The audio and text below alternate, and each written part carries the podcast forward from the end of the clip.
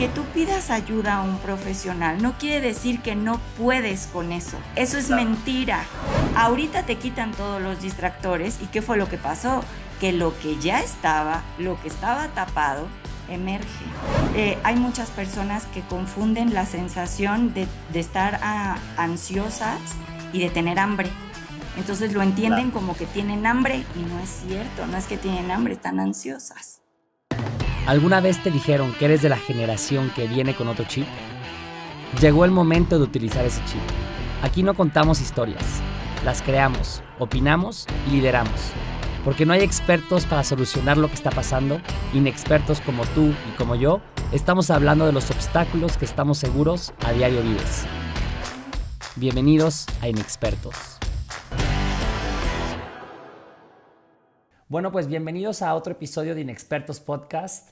Hoy les quiero hablar de la salud mental. La salud mental es tan importante como la salud física. Sin ella no podríamos desempeñarnos correctamente en nuestras actividades diarias, pero muchas veces este ramo de la salud está llena de prejuicios y desinformación, evitando que le demos la importancia que merece dentro de nuestras vidas. Hoy tenemos con nosotros, y me da mucho gusto saludarte, a Ana Lorena Gómez, que es este, licenciada en psicología con especialidad en psicoterapia psicoanalítica, docente de la Universidad de Valladolid y también fue subdirectora de la, del DAEA, Centro de Investigación e Intervención Psicosocial, localizado en la Ciudad de México. Así que pues muchísimas gracias Lorena por acompañarnos en este episodio de Inexpertos Podcast. Ah, no, pues muchísimas gracias y sobre todo eh, pues gracias por por dar voz a este tema tan importante que, tendría que llegar a oídos de todas las personas y tenerlo como mucho más claro. Muchas gracias. Justo eso, Ana, que es lo que queremos platicar contigo hoy. Y para empezar, ¿por qué no nos cuentas un poquito de tu trayectoria, de ti, eh, de también de por qué te decidiste em, estudiar psicología, dedicarte a la psicología y volverte a practicar ¿no? en tu consultorio? Eh, pues ser este, eh, bueno, dedicarte a la psicología y ayudar a la salud mental de, tus, de tus pacientes? Híjole, ahora sí que sí que me voy a remontar a ayer es muy atrás. De, eso se trata, de que, de que pensamos por qué en, el núcleo, en el porqué de las cosas, ¿no? Por supuesto. Mira, fíjate que eh, pues la psicología a mí siempre me ha encantado. No era lo primero que quería yo estudiar, como de niña pues sí era, no sé, cantante, bailarina, bueno, pasé por todos lados, pero fíjate que a los más o menos 15 años tuve una situación en donde tuve yo que ir a terapia en específico. Y entonces eh, me ayudó muchísimo. Fueron muchas cosas que yo pude desatorar, esa es la palabra que podría yo utilizar. Em, que yo me sentía como con muchos miedos y muchas cuestiones que no me dejaban ser yo, ni, ni me permitían tampoco estar bien conmigo ni con la gente. Y entonces, pues yo entro a, terapia y a partir de ahí, cuando a mí me dan de, alta, yo ya decido que eso es lo que yo quiero hacer, que al final de cuentas, eh, esta, esta cuestión de ver cómo una persona tiene la capacidad de crecer, de enfrentarse a sus propios monstruos, que a veces no son tan graves como los pensamos, ¿eh? pero que podamos enfrentarnos a ellos, que los podamos conocer y que tengas la capacidad de liberarte y de crecer, yo creo que es para mí, Ana Lorena, sí es como el que yo cuando me muera puedo decir que si yo ayudé a una persona y que si mi, mi pasaje en este mundo ayudó a que alguien tenga una mejor calidad de vida, no vine a robar oxígeno, ¿no? Se justifica mi, mi existencia. Entonces, la verdad para mí la psicología es lo mejor que puede existir. O sea, yo estoy enamorada de mi carrera y, me ha abierto muchísimas eh, cuestiones. Eh, te platico rápido, hace poquito decidí tatuarme y me tatué justamente el signo de la psicología, porque para mí me ha dado la oportunidad de crecer como ser humano, de conocer muchas otras cosas y sobre todo, Isma, tocar el alma y conocer personas que han sido maravillosas, cómo puedes ver que crecen y, esta, esta calidad humana que uno toca y que ellos también nos tocan a nosotros como fisioterapeutas y que me ha tocado también poder ser maestra y formar gente que para mí es imprescindible hacer eso es, mi manera de sentirme realizada, Isma. Entonces, es por eso que yo empecé a estudiar psicología, justamente. No, hombre, impresionante. O sea, lo hiciste una experiencia propia que dices, oye, esta persona me ayudó tanto a mí que yo quiero ayudar a las personas de esta forma, ¿no? Eso está, está impresionante, Ana. Oye, ¿cuál, cuál es el, el, símbolo de la psicología o el tatuaje que te hiciste? ¿Cómo es? Ah, pues mira, es una, es una letra psi que es como un trinchecito, digamos, eh, pero está hecho como con una flor. Entonces, y lo, lo, pedí que le pusieran colores, porque para mí también es muy importante esta cuestión de todos los colores, no solamente negro, ¿no? Eh, para mí, yo respeto completamente lo que cada quien decida, sobre todo porque es un símbolo. Y, este, y eso fue lo que yo, yo traté como de, de plasmar, que para mí es tanta la, la, el orgullo que pues es en lo que quiero que pues el día que me muera es lo que se queda, ¿no? Sí, lo que tú quieres es de que trascender en, en, otros, en cómo nos ayudaste a, a, crecer a otras personas, ¿no? Y también lo haces a través de la enseñanza, ¿no? ¿Estás dando clases ahorita de psicología también o de qué das clases? Fíjate que no, esa es una parte bien loca de mi historia. He podido dar clases de psicología, sí, de materias de psicología, muy poco. La verdad, tuve eh, pues el gusto de dar psicología un año, un año y cacho. Y lo demás por azares del destino, me ha tocado trabajar con gente que no estudia psicología, dando materias de psicología. Entonces, esto a mí se me ha hecho un reto enorme porque imagínate que tengo que enamorar a alguien de una carrera que no es su carrera y que le tengo que lograr que lo entienda de tal manera que lo pueda aplicar a su propia profesión. Ahorita yo estoy dando clase a todos los chicos que están estudiando fisioterapia y rehabilitación física. Eh, que la verdad, bueno, al final lo que les digo, su carrera y la mía son muy parecidas, nada más que pues yo mejoro lo que llamaríamos el alma y ellos el cuerpo, ¿no? Claro. Pero ese es el reto que yo me he enfrentado y ha sido maravilloso porque he logrado que varios sí se enamoren de lo mismo que yo y que le encuentren un para qué que esa es la parte importante, ¿no? a mí me encanta la psicología. Yo soy economista, pero siempre, eh, bueno, una ciencia social, siempre me encanta ver también la toma de decisiones y cómo justamente en la mente eh, puedes, este, con, algún, algunas técnicas o algo, puedes ayudarte a crecer muchísimo, ¿no? Que ahí está todo nuestro potencial de crecimiento y resolución de temas. Pero bueno, eso ya es eh, para otro episodio. Eh, ¿Por qué no, este, Ana Lorena, platícanos un poco de, últimamente se, está, se ha estado hablando mucho de la salud mental y de cómo ha afectado esta pandemia, este confinamiento. Eh, entonces, ¿por qué no empezamos por algunas definiciones que tú nos puedas dar en el sentido de que qué es la salud mental y cómo podemos este, nosotros saber si estamos en, bueno, en un estado correcto de salud mental o, qué o digamos, o quiénes necesitan apoyo, eh, cómo podemos saber que necesitamos ayuda de alguien cuando tenemos, eh, cuando estamos en alguna una temporada de riesgo, o tú dirías que todo mundo tendremos que estar yendo al terapeuta eh, al menos regularmente, ¿no? O sea, no sé, como que un poco de las definiciones en el concepto de qué es salud mental y qué es las recomendaciones en este aspecto. Mira, la salud mental es una situación sumamente amplia, digamos, pero para poder aterrizarlo a algo que sea como muy entendible, es que de entrada es un equilibrio, de entrada.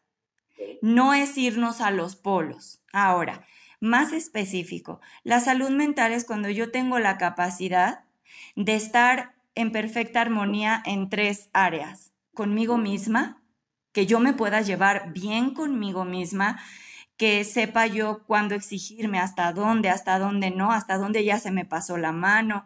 Eh, la cuestión como de escucharme, mis, eh, lo que a mí me pasa, mis deseos, darle importancia, o sea, todo lo que tiene que ver conmigo, todo lo que tiene que ver con el otro, poder vincularme de una manera no violenta, de una manera satisfactoria, de una manera profunda, de una manera respetuosa.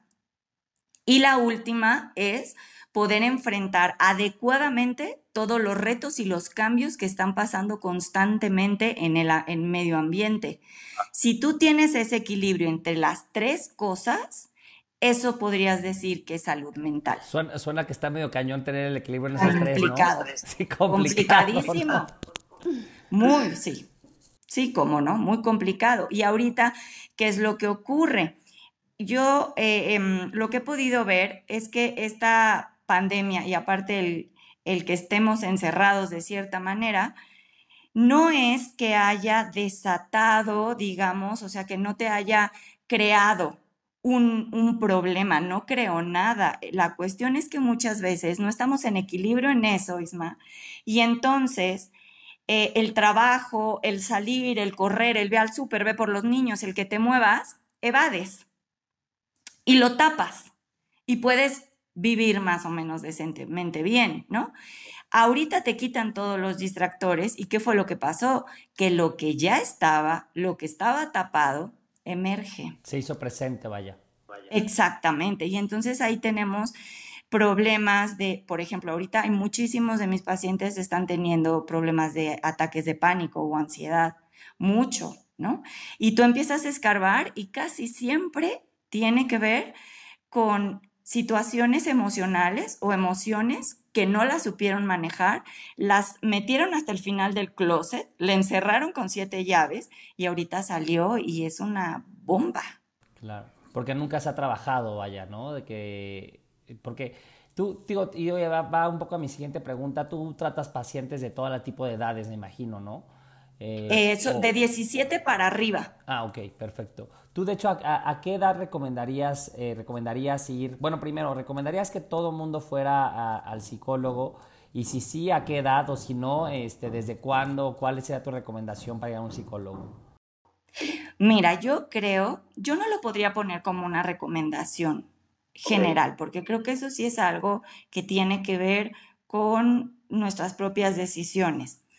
Lo que sí es que yo creo que una persona que tenga ganas de conocerse realmente y de tener herramientas adecuadas para poder manejar estas tres áreas, es muy recomendable ir a terapia. No a fuerza, ese es uno de los mitos, no a fuerza yo tengo que llegar a terapia porque mi vida es un caos o estoy en una crisis terrible y ya no sé qué hacer.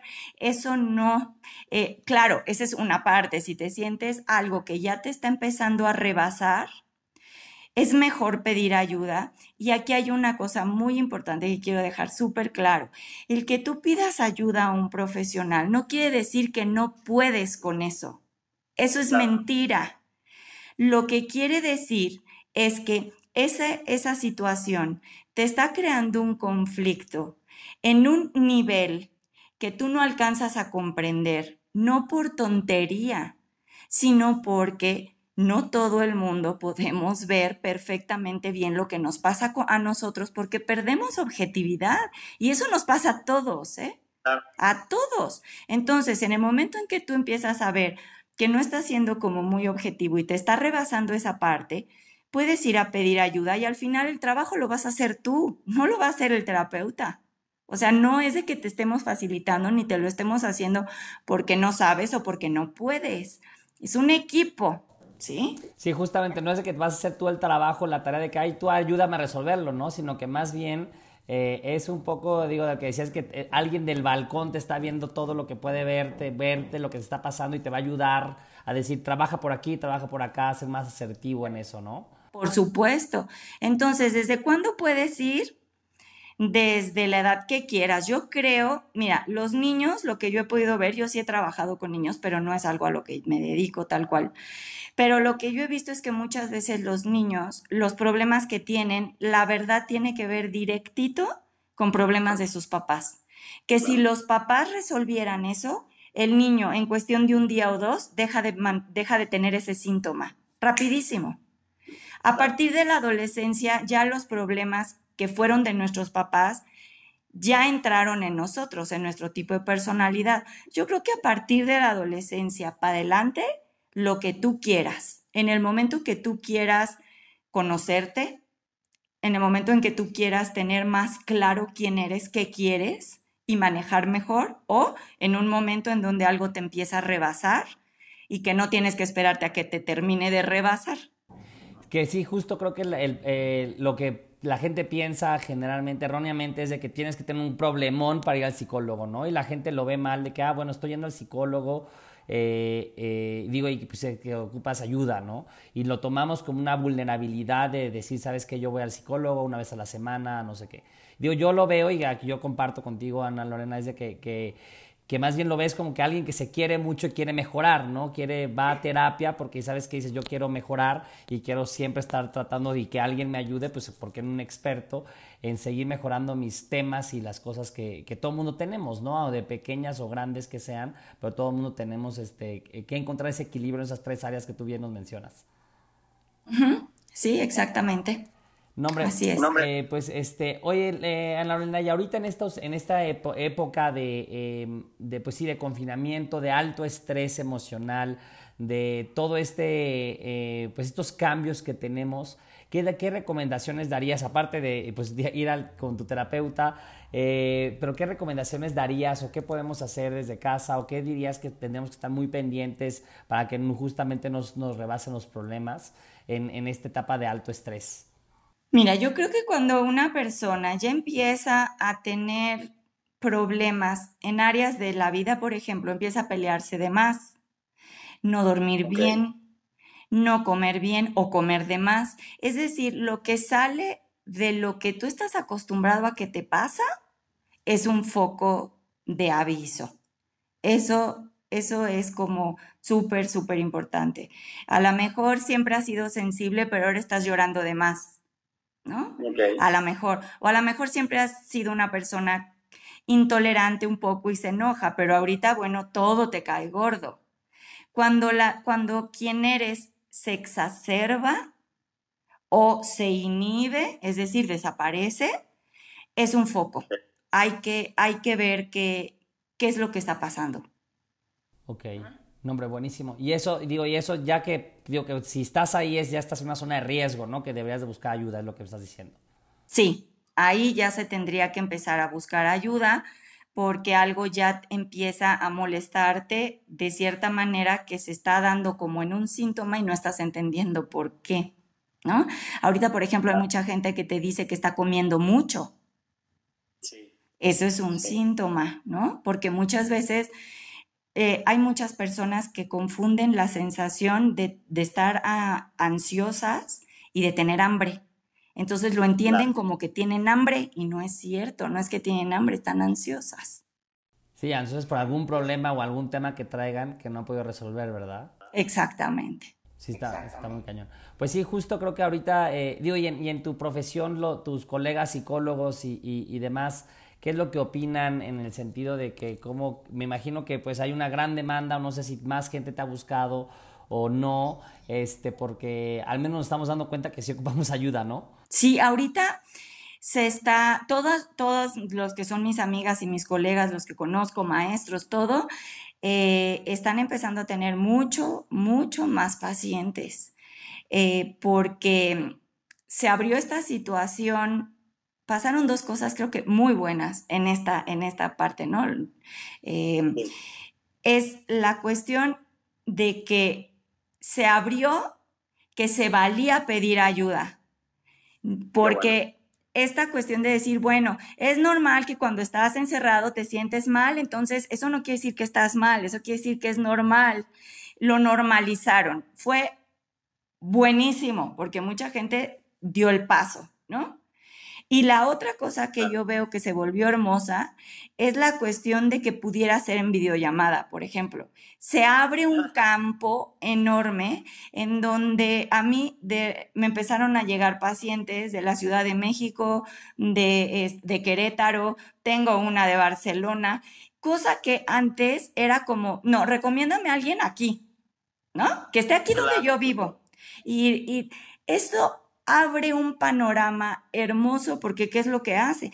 Que yo pueda conseguir un terapeuta que de veras le pueda tener confianza porque Chuchito lo conoce y me puede certificar que es una persona en pleno uso de sus facultades, porque la verdad hay muchos psicólogos que, que de psicólogos mm, tienen lo que yo de bailarina rusa, nada, ¿no? Ojo, ojo, hay que ver con quién, o sea, en, en manos de quién pones el alma. Entonces, esto está bastante padre porque ya te lo puede recomendar alguien que tú conoces.